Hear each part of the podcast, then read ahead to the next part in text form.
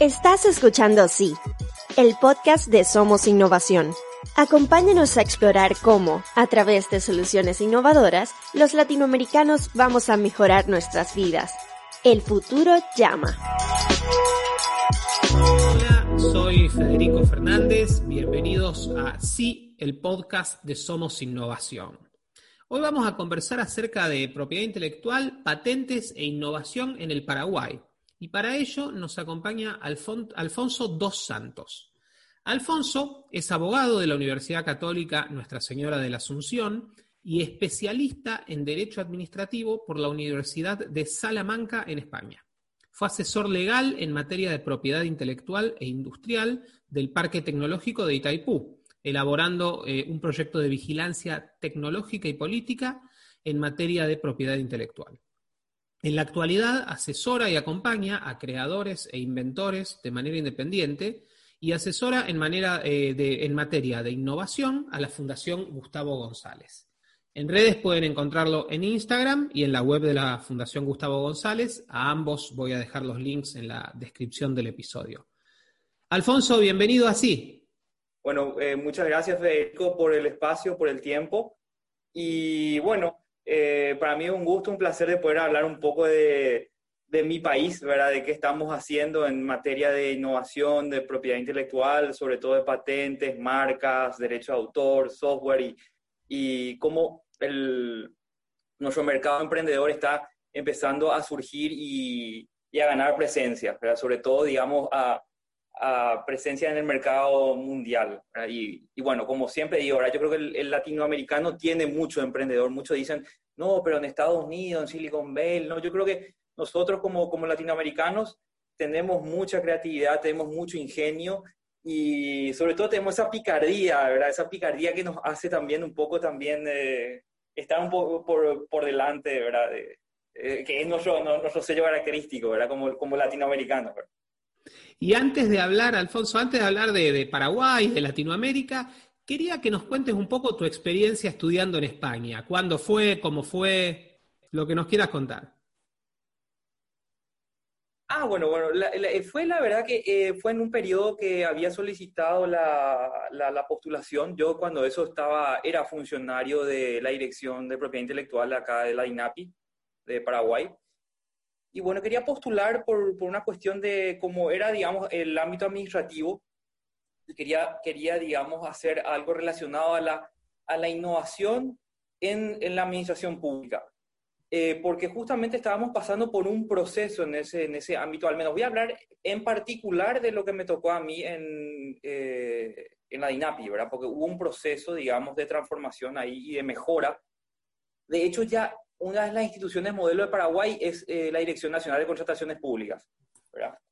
que en su momento se diseñó bien, se diseñó muy bien, es muy buen conceptuada, inclusive está más o menos allá, creo que Costa Rica está primero, porque em, eh, tuve, la, tuve, tuve la oportunidad de que mi compañero de la, de la especialización era, era, era el director de la función pública de Costa Rica, hicimos unos feedback muy buenos, y bueno, me había comentado que había escuchado de Paraguay y la gente también de Chile, ¿verdad? Tenía muy, bueno, algunos profesores españoles míos tenían un muy buen concepto de, de, de, lo que era contrataciones públicas.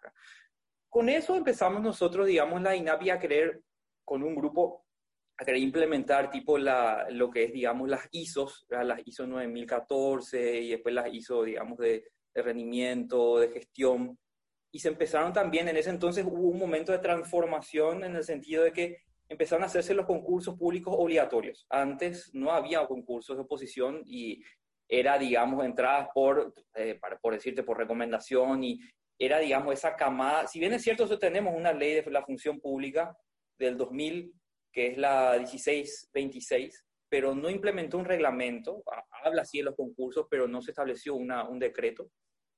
Allá por el 2000, recién por el 2014, 2013 se, estableció el decreto y se empezó a establecer los concursos obligatorios.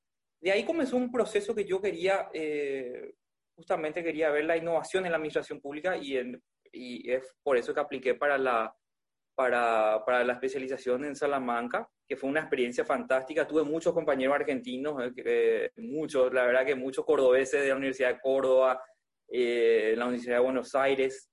Eh, digamos, por decirte, éramos como 20 en el curso y de los 20, 15 eran argentinos, ¿verdad? Entonces, eh, hubo, hubo una, una, una, fue una linda experiencia. Hice muchos amigos, ¿verdad? Que hasta ahora seguimos en contacto, ¿verdad? Excelentes personas todos.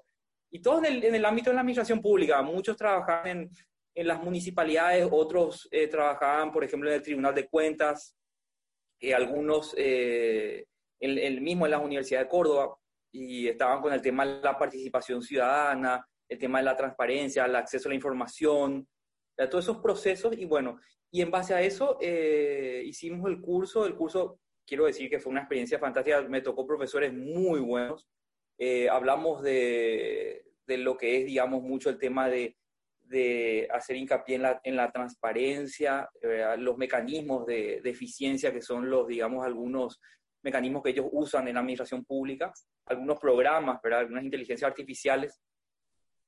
Y bueno, eh, todo el tema de, discutimos también un poco de lo que es, digamos, hoy en día lo, que se está, lo que se está debatiendo en, en Oxford, que es la transhumanización, ¿verdad? O sea, esa filosofía que muchos dicen que eh, va a cambiar un poco el binomio de lo que es en mi ámbito del derecho, ¿verdad? Justo, injusto, bueno, malo. O sea, esa combinación, por decirte que ya se está hablando del tema de, bueno, máquinas cyborg, esa combinación, hoy en día lo, ya tenemos ya el Neuralink. O sea, son cosas que, que uno dice, eh, son cosas que ya están. O sea, hoy en día la inteligencia artificial ya está en, en, en nuestras vidas. O sea, y, y es ver cómo podemos usarla como herramientas para Obviamente para, en el ámbito público, que esas herramientas sean, digamos, eh, que, cumplan con el principio de eficacia ¿verdad? Con, y eficiencia, ¿verdad? El mayor, menor recurso humano y a mayor productividad. ¿verdad?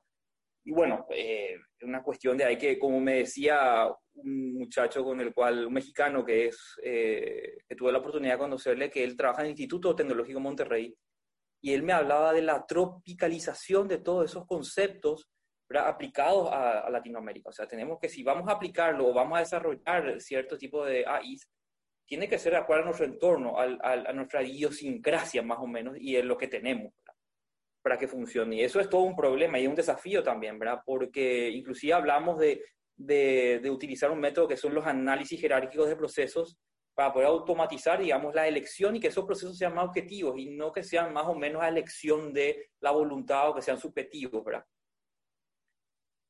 Pero eh, bueno, en base a eso, yo eh, particularmente eh, hice unos trabajos, sobre todo enfocado, mi trabajo de, tesis fue enfocado, digamos, en los recursos humanos, ¿verdad?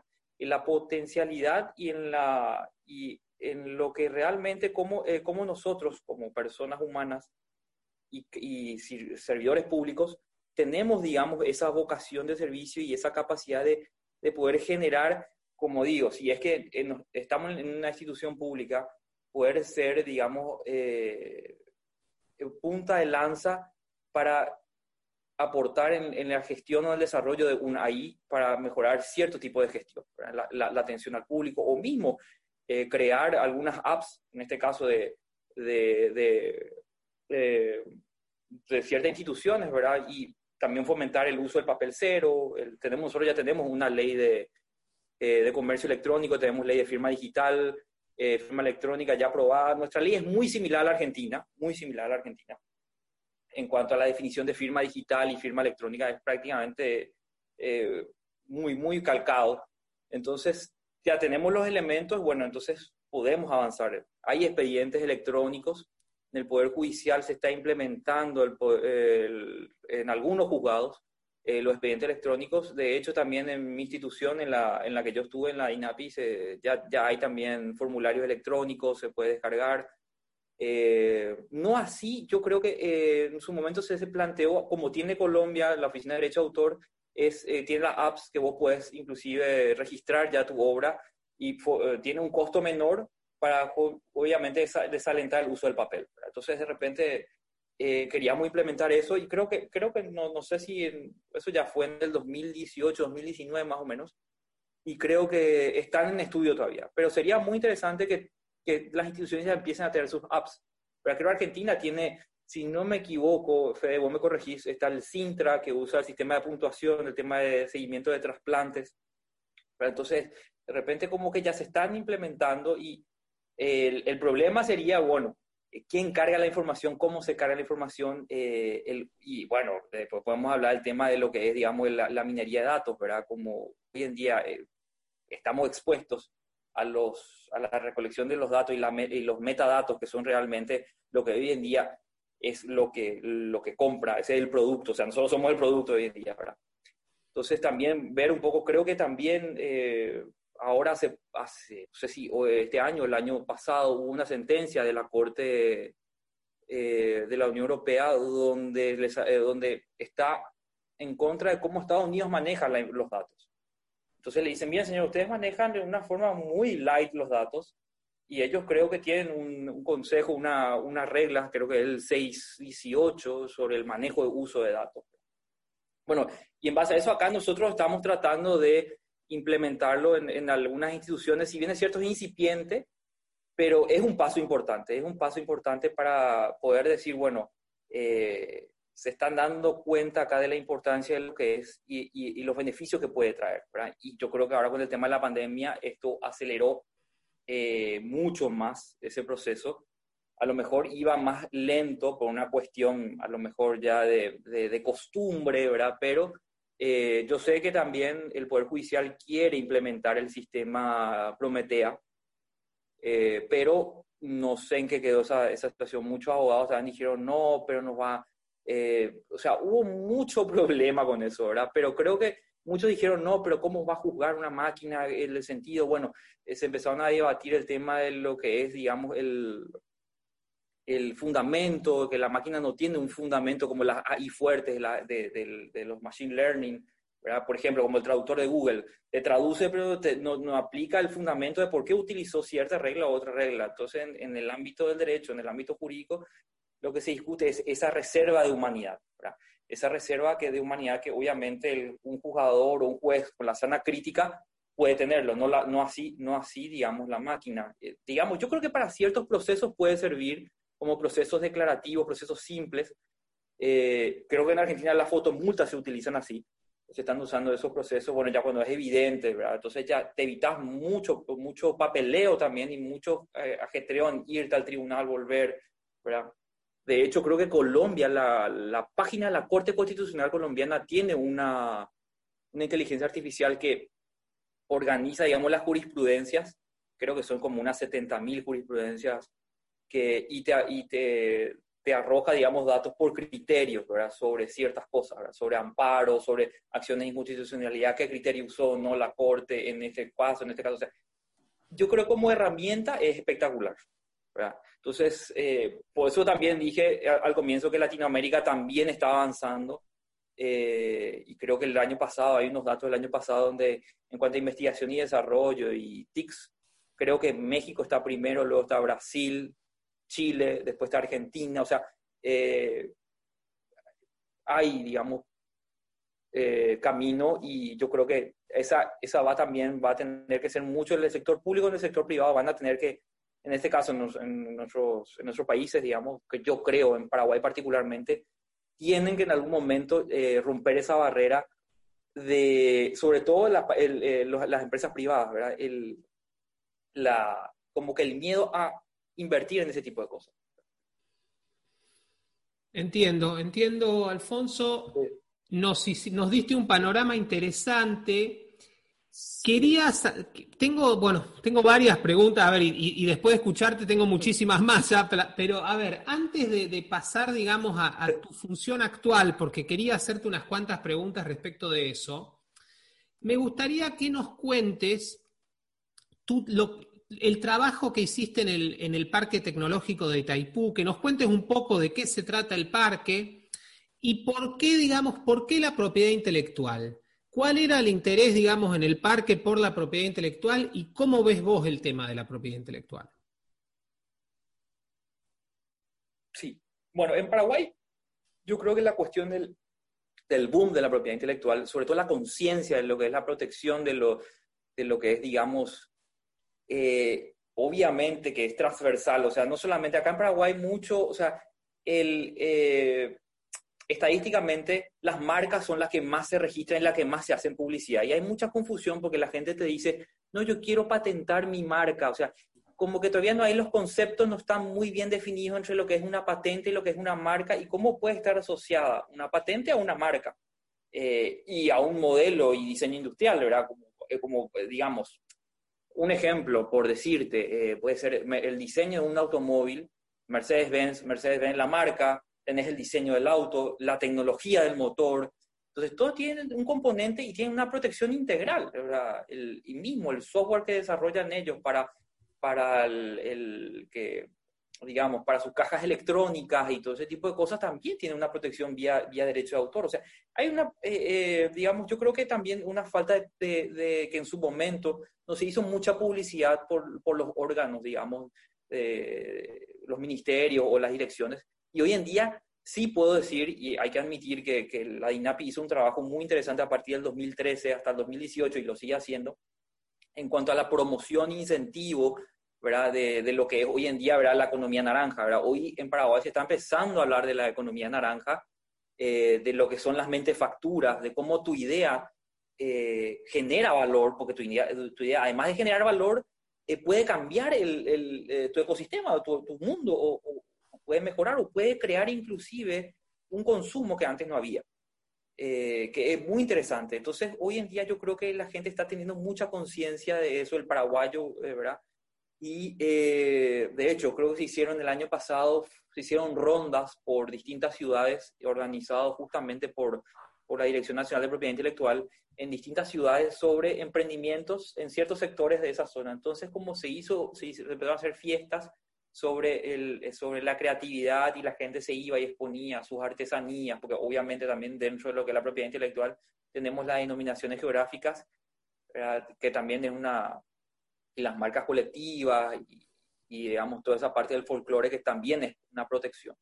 Entonces, realmente se hizo, y creo que este año se iba a hacer más, más promoción de eso, pero bueno, con el tema de la pandemia es más, se llegó a hacer, digamos, una ronda de, el año pasado en, el, en uno de los centros comerciales de acá, una ronda de, de, exposición de ideas, ya sea de videojuegos, software, y eran, fueron unos, una semana donde también obviamente era para captar fondos ángeles o ver procesadores, eh, aceleradores, incubadores. Entonces fue muy interesante. Eso fue en octubre del año pasado, tuvo gran convocatoria y bueno, quedó hoy en día, hoy por, bueno, por cuestiones obvias ¿verdad? de la pandemia, quedó un poco todo muy parado. Pero eh, se siguen, realmente tengo que destacar la promoción que está haciendo, eh, el, digamos, la Dirección Nacional de Propiedad Intelectual paraguaya en cuanto al fomento. Ese es por un lado. Bueno, por otro lado, el, el tema del parque tecnológico eh, también eh, yo creo que cuando me, me cupo, o sea, me, eh, me tocó asesorarles a ellos por un periodo de un año y medio más o menos, encontré muchas falencias en cuanto a los propios investigadores, porque el parque tecnológico está dividido en centros, tiene el centro de robótica, tiene el centro de energías renovables, está el centro de geología, el Centro de Educación y Tecnologías Educativas lastimosamente se cerró por una cuestión de, que el nuevo director dijo que era asistencialismo, que hubiera sido interesantísimo poderlo seguir porque hubiera, hubiera desarrollado muchas cosas en esta pandemia. Y, eh, y tiene profesionales, el, el, Parque Tecnológico de Itaipú tiene profesionales excelentes. O sea, a mí me tocó trabajar con, con, con un doctor en informática que fue Premio Nacional de Ciencias que era director justamente de la parte de, del centro de, de, educación y tenía muy buenas ideas, muy buenas ideas, pero ahora ese centro se cerró y se fusionó con el centro de TICS. Que si bien centro de TICS tiene muy, muy, muy buenos, eh, muy buenos eh, software desarrollados, eh, el problema era que no estaban registrados y el, el, problema tampoco que no tenían un due diligence. Entonces, al no tener un due diligence, vos no puedes saber qué tenés, qué podés hacer, o sea, cuáles son las patentes, si vos te llegas a tener patentes, cuáles son esas patentes, si son originales, son fuertes, son débiles. Entonces, hay un problema, digamos, de inventario de lo que tenía el parque. Lo que tratamos de hacer nosotros, explico, te cuento más o menos la situación, Fe, para que puedas entender que lastimosamente no pudimos seguir ese trabajo porque como el Parque Tecnológico de Itaipú depende de la represa, de lo que es la, la Itaipú Binacional, son cargos muy, digamos, políticos, ¿verdad? Entonces, eh, al ser cargos políticos, digamos, a decir, bueno, tal director sube, le cambia a fulano, le cambia a mengano, porque es una idiosincrasia nuestra y es una realidad que hay que contarla. O sea, yo no tengo, no tengo, o sea, no tengo temor de hoy decir, bueno, eh, cómo lastimosamente surgen o suben ciertas personas y echan por tierra todo lo que otros estuvieron trabajando durante mucho tiempo y con mucho esfuerzo y sacrificio, por, porque a lo mejor no conocen, o no les interesa, o las dos cosas, no conocen no les interesa. Entonces, eh, era, eh, yo creo que el, el, parque tecnológico tenía muchos potenciales más. La gente de robótica tenía, tenía desarrollado muchos, muchas investigaciones interesantes. Por ejemplo, una de ellas era eh, un diseño de ropa inteligente con geolocalización para gente con discapacidad. Entonces era una cuestión de que no estaba registrado eso y eh, ellos, por ejemplo, tenían, eh, tenían un problema en cuanto a la, a la, publicación y la propaganda de ese tipo de cosas, ¿verdad? Porque obviamente está expuesto a que te roben esas ideas y, o mismo registren eso a tu nombre. Eh, es más, otro, otro, ellos desarrollaron un software que se llamaba, era una, una, una apps para, para establecer, digamos, eh, en el caso de los partidos de fútbol en ese entonces, ¿verdad? Si había un problema, una, hinchada, un geolocalizador, ¿verdad? Entonces, para que use la policía eso, y se llamaba falta profe, o sea, se llamaba, así se llamaba el... el y era muy interesante, ¿verdad? Y, y, esas cosas, digamos, que eran de bueno inventariarlas para poder ver qué valor tenía, digamos, y si de repente se podía exportar esa tecnología. Uno de los casos que tuvimos en el parque, eh, que fue también el tema del software de Gendu, que es un software justamente que encarga de, de, de, hacer una geolocalización y establecer un parámetro de las músicas que se van tocando en los distintos locales, eh, fue desarrollado por, por, por, gente del parque. Y cuando vino la gente de Costa Rica, eh, gente de la Oficina de Derecho de Autor, se quedaron maravillados con, con el software porque era muy flexible y se le podía agregar muchas más funciones. Y ellos decían, bueno, nosotros tenemos VMAX, pero BIMAX es, digamos, nosotros compramos un servicio y después si queremos otro servicio tenemos que pagar. Entonces, y ellos pagaban un montón, pagaban en euros. Entonces ellos decían, bueno, qué interesante sería usar esto, a lo mejor puede ser un poco más barato, ¿verdad? Y podemos, eh, puede ser más maleable. Y bueno, y ahí ya tenés un mercado. Entonces, quedó en, en, en, hacer una negociación, pero en el interior de eso hubo un cambio de dirección. O sea, el director ejecutivo de la fundación, porque está establecida y constituida como una fundación del parque, eh, cambió.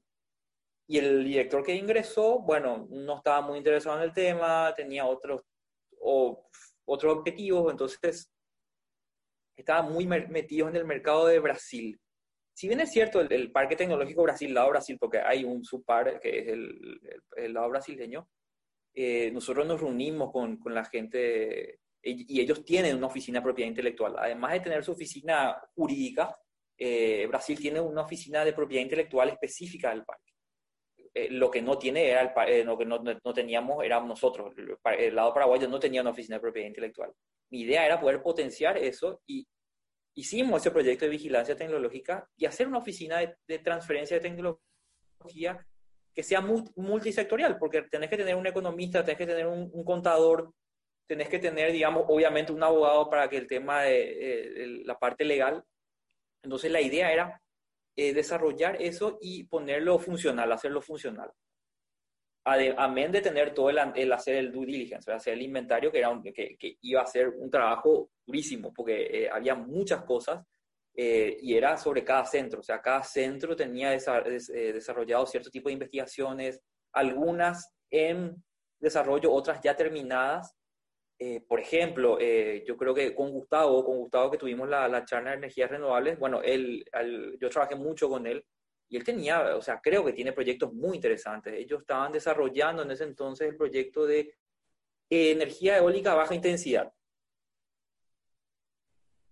Y quedamos, ¿verdad? Inclusive yo cuando hablé con, con Gustavo, quedamos en, en que él me iba a pasar todos los proyectos que tenía para poder hacer, digamos, algunas, eh, algunos estudios de cuál podía ser viable de registrar o patentar o, o no, ¿verdad? Entonces, porque eh, uno dice, bueno, yo tengo esto, es patentable y uno tiene que analizar también si realmente eh, esa tecnología ya, ya está desfasada.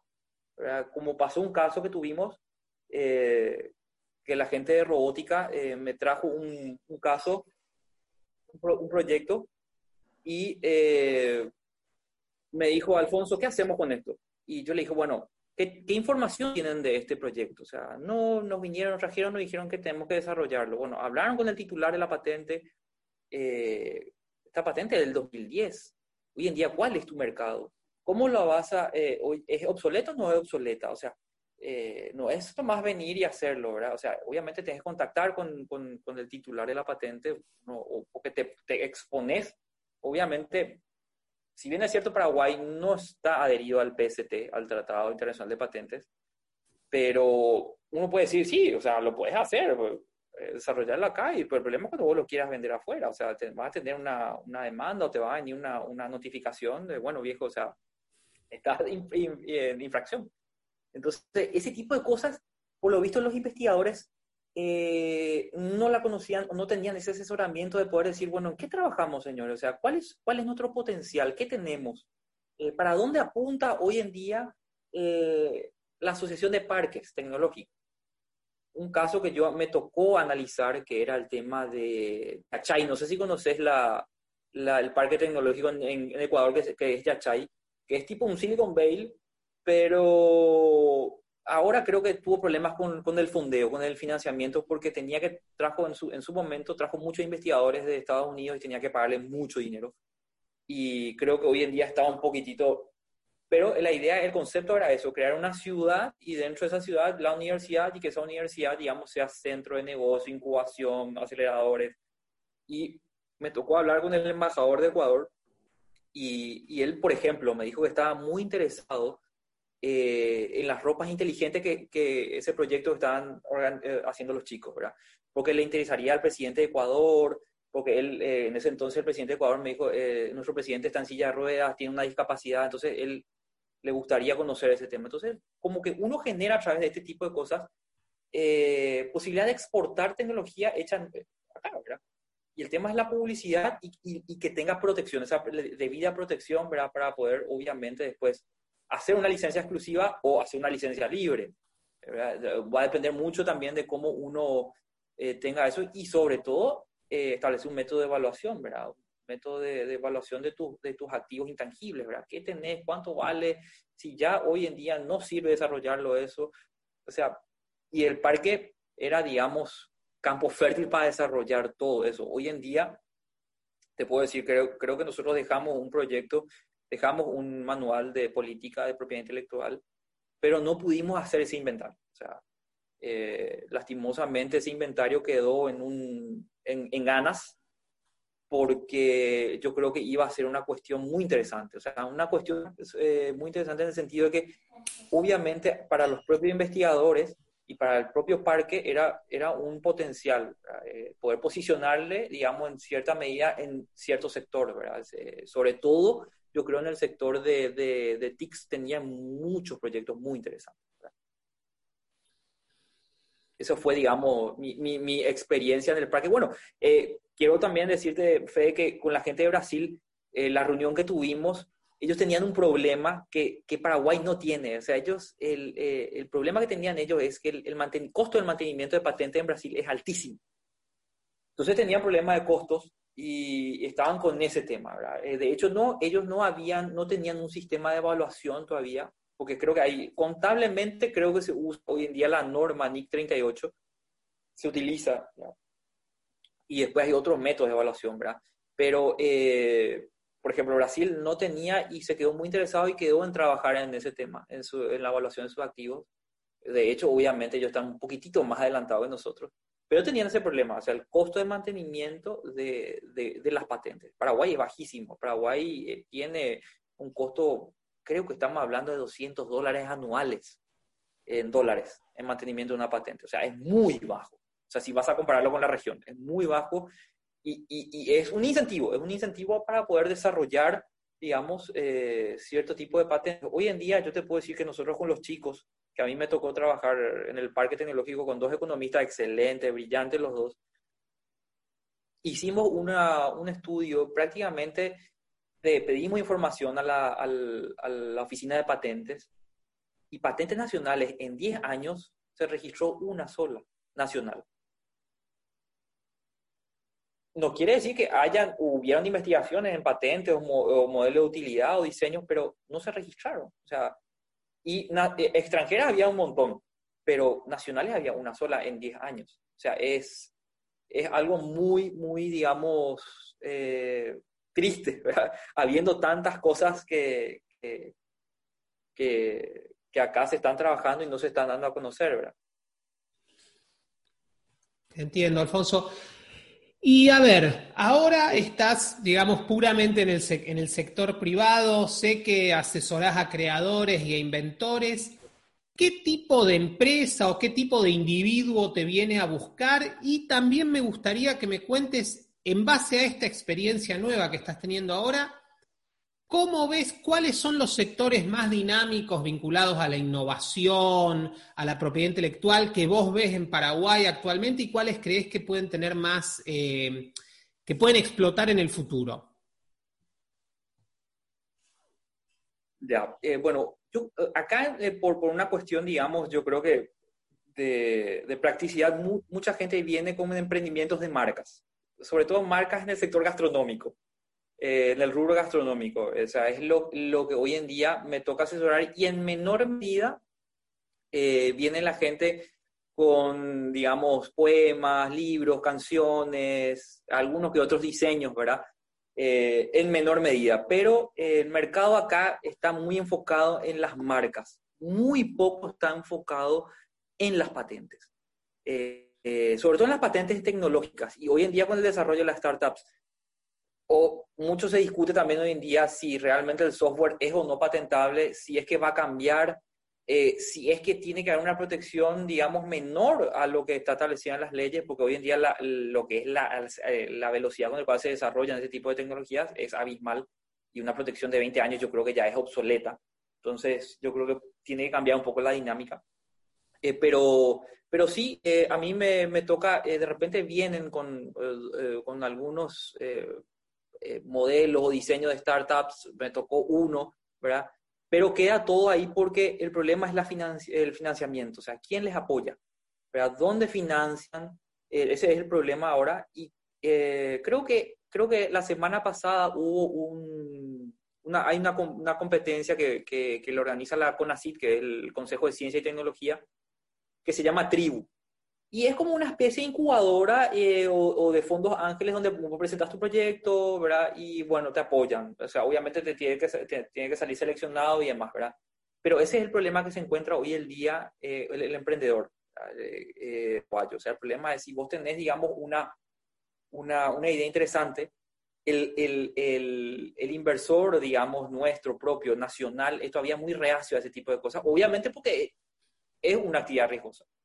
Eh, ahí yo sé que hay un proyecto ahora que se está analizando, que es el de los crowdfunding, De, de, los fondos colectivos, y que sería también una opción, ¿verdad? Que sería una opción para, para este tipo de, de recursos, tecnologías eh, que, que la gente tiene a lo mejor por... Siempre, siempre digo que eh, uno de los primeros, digamos, colaboradores es tu familia, digamos, uno de los primeros fondos ángeles que vos tenés puede ser un pariente tuyo, pero un ser cercano, pero el problema también es que, bueno, puedas vender esa idea y que esa idea realmente sea, sea como digo, tenga valor y que, que genere, digamos, cierto... Hoy en día, digamos, se licencia mucho, se trae mucho de afuera.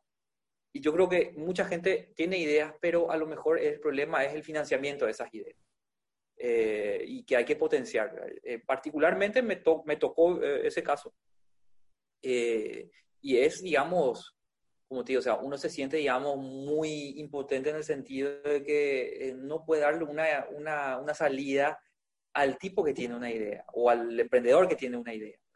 O sea, sí lo puede guiar y asesorar, eh, eh, pero el problema es cómo él desarrolla después esa idea, cómo consigue, digamos, los fondos. Es un problema que yo creo que hoy en día incipientemente está empezando a cambiar, ¿verdad? Por todo lo que te dije, ¿verdad? El, la, los, talleres que se hicieron para promocionar, la DINAPI en cierta medida está tratando también de promocionar, sobre todo en la medida de, de, de, lo que es el derecho de autor, ¿verdad? La música, eh, el tema de, las canciones, la, la, promoción de, los artistas en general. Eh, porque hoy en día, o sea, eh, creo que yo, yo te envié y vos vas a ver que uno de los sectores, uno de los segmentos de la, del informe que te pasé, eh, que es el tema de cultura y gestión del patrimonio, es muy bajo y es informal. Entonces, al ser bajo y informal y, estar, y al estar subvencionado, es un problema. Entonces, uno tiene unos indicadores, bueno, si nos genera mucha ganancia en, lo que es, digamos, en los, en los segmentos de las industrias creativas, como otros, por ejemplo, investigación y desarrollo. Ahí vos te das cuenta que hay potencial, que sí hay un, hay un alto número de remunerados y otra vez hay un alto número, porcentaje de no remunerados y después tercerizados. Tenés, digamos, un, un, un, ecosistema, por valga la redundancia o ponerle un nombre, en investigación y desarrollo que tiene potencial y que arroja, digamos, el 0,5% en lo que es, digamos, el PBI y tenés eh, mano de obra de 3.900 personas en el sector de investigación e industria. Y hay una diferencia. Si te pones a analizar en todos los sectores, analizar todos los segmentos, ya sea gestión de cultura, investigación y desarrollo, eh, eh, audiovisual, hay más hombres que mujeres en porcentaje. No quiere decir eso que eso tampoco quiere decir que sea una cuestión de género, no, porque pues, también puede, se puede ver a muchos factores, se puede ver a factores que hay más hombres que siguen cierta carrera o tienen cierta vocación a cierta preferencia. No, eh, ¿verdad? Puede ser. Eh, o también que, se, que, que, no se le dé también, digamos, tanta importancia a, a las ideas o, la, o, los emprendimientos de mujeres. O sea, hay un montón de factores que nosotros puede que sí o puede que no. Pero hay una fuerza motriz independientemente de que sean más hombres que mujeres, que voy a decir, bueno, este sector, como ya hemos visto el, en, el informe que nosotros hicimos del 2015 al 2017, el sector más fuerte es el de investigación y desarrollo. Entonces, tenés un sector muy fuerte, muy pujante, eh, y el problema es la, sobre todo yo creo el generar conciencia en el empresariado privado. En el sector privado que tiene que generar esos fondos de riesgos eh, para exportar esa tecnología y ver esos mercados, ver, ver, ver, esos océanos azules, para decir, bueno, estas startups tienen un crecimiento o puede tener un crecimiento exponencial y podemos exportarla nosotros y puede ser algo que te pueda generar un mercado nuevo, un ingreso nuevo, tributos nuevos, Obviamente ahí ya está en juego mucho de lo que es, digamos, el tema de, quién tributa y dónde se tributa. Eh, eh, creo que la discusión de hoy en día es el tema de los streaming. ¿Quién tributa? ¿Netflix o el que sube el contenido? O sea, entonces ahí se genera todo un montón de cuestiones, pero sí como valor agregado, yo creo, de exportación es eh, invertir, yo creo que invertir más hoy hacia donde obviamente el mundo se está moviendo. Si bien es cierto, Paraguay hoy en día tiene un porcentaje alto en inversión de ganadería y agricultura, que es su fuerte, soja y ganado, bueno, ver de manera por invertir, digamos, y transformarlo, digamos, también en, en apps de, desarrollo tecnológico en el campo. ¿verdad? De hecho, lo estamos haciendo. Creo que vamos a hablar de eso después con una investigadora, que el uso de drones en el campo, ¿verdad? O sea, ya, es, ya hay algo. O sea, entonces yo creo que eso también se podría, digamos, eh, incentivar dentro del sector agropecuario, ¿verdad? O sea, el, el impulso de, digamos, y los beneficios que acarrean, digamos, este tipo de tecnologías. Y lo que también implica que eso conlleva una protección de propiedad intelectual. amén de que eh, de la parte comercial, obviamente está muy ligada a, lo que es el, eh, la protección misma de los, de los activos intangibles. ¿verdad? Alfonso mencionó muy amablemente un par de eventos que tenemos en el futuro pensados entre, entre Somos Innovación y la Fundación Gustavo González. También otro a cargo del doctor Riveros Godoy sobre energías renovables a ese que ya sucedió en el momento que estamos grabando este episodio, voy a poner el link en la descripción y también los invito a quienes estén escuchando esto a que visiten la página de Somos Innovación en somosinnovación.lat para ver nuestra sección de eventos y ver todos los webinarios que estamos haciendo eh, en toda Latinoamérica y en particular los que estamos haciendo en Paraguay junto a la Fundación Gustavo González. Alfonso, para ir terminando, quería preguntarte un poco justamente sobre la Fundación Gustavo González y tu trabajo respecto de innovación allí. Bueno, eh, bueno, en la fundación, bueno, la verdad que eh, como yo hablé con, con, el director, con Diego, con el doctor Diego, eh, somos conocidos ya del ámbito, obviamente, creo voy a contar infidencia, jugábamos fútbol juntos antes, bueno, entonces nos conocimos ahí, después cada uno fue, fue armando su camino, pero la amistad nació del fútbol, ¿verdad? Entonces, del deporte éramos todos unos entusiastas del fútbol, no éramos buenos jugadores, pero le metíamos garra, ¿verdad? Eso puedo decir. Eh, bueno, de ahí surgió el... Eh, voy a contar un poco de infidencias de lo, que, de lo que es la fundación, ¿verdad? Porque obviamente a mí me llamó mucho la atención el, el, el hecho que la lleve el nombre de Gustavo González, porque como yo lo dije en el, en el, en el seminario que tuvimos Energías Renovables, es un nombre... Eh, trascendental en, lo que es la historia paraguaya. O sea, en la historia paraguaya fue, digamos, uno de los primeros científicos y recordado por mucho de su generación, pues fue la generación del 20, de 1920, porque, bueno, eh, por contarte, digamos, algunas cositas, Paraguay tuvo una generación muy fuerte que fue la generación del 900, de posguerra grande, pero fue una generación actual del ámbito social y humano. Y esta generación del 20 fue la primera, digamos, que eh, tuvo base científica es más, de hecho, eh, está él como miembro, eh, miembro fue, está como uno de los miembros de la Sociedad Científica Paraguaya, el, doctor Gustavo González. Y tuvo una carrera muy interesante en cuanto a la medicina, en cuanto a lo que es la investigación. Entonces me, me llamó mucho la atención y cuando lo contacté a Diego, estábamos con el tema de, la, de, de las charlas políticas y el tema de los partidos, las ideologías. Y yo le dije, Diego, ¿por qué no, no implementamos un poco y tratamos de darle un aire digamos, más de lo que, eh, lo que realmente fue, digamos, eh, Gustavo González, ¿verdad? que fue un investigador ¿verdad? que promocionó mucho la investigación. Entonces de ahí surgió la idea de poder eh, fomentar por medio de la fundación, digamos, esa, ese aspecto. Ese aspecto. Y sobre todo, me olvidé decirte, Federico, que también en, en cuanto a la promoción de los emprendedores sería muy interesante como tiene Colombia, y esto digo entre paréntesis, es también eh, promocionar una ley de economía naranja, que ellos tienen una ley. Entonces sería muy interesante. Y la idea a través de esto, ¿verdad?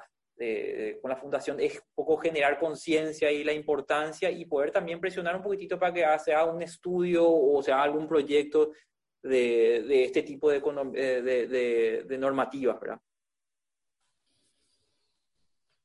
Sí, hace, un tiempo lo, entrevistamos a, Felipe Buitrago, el viceministro de Economía Naranja. Voy a poner también eso en, las notas.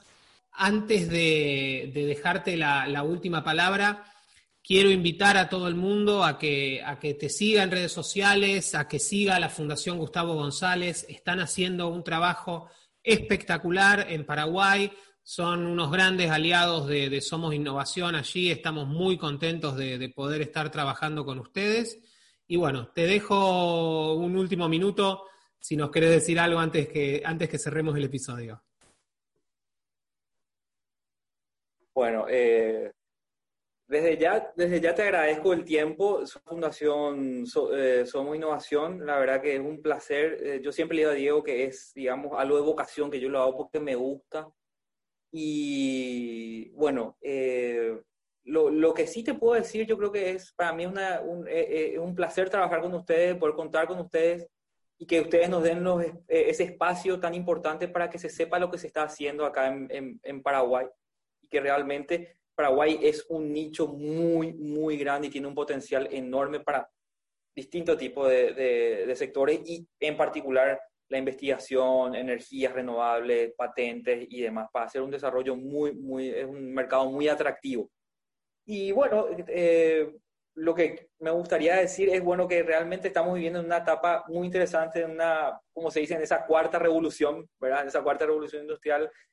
Y bueno, hay que sacarle provecho, y, pero un provecho, digamos, siempre medido, porque este, como se puede decir, o sea, esto que está surgiendo y el desarrollo de la tecnología puede ser tanto como utópico como distópico, o sea, te generan esas dos cuestiones que realmente uno dice, las cosas que se están haciendo dan un poco de miedo, pero tratar de, de ver cómo se puede utilizar eso y creo que de hecho todas las revoluciones pudimos nosotros salir adelante, nos adaptamos, ¿verdad? Entonces, yo creo que eh, es una oportunidad muy interesante y te agradezco de vuelta, Fede, el espacio y el tiempo y a decirle a todo el mundo que se anime a, a, innovar, que se anime a, a, impulsar sus ideas, que tengan alguna idea y que esa idea pueda generar un valor y le pueda generar un medio de vida y le pueda generar también eh, un bienestar a la ciudadanía, o sea, al bien común.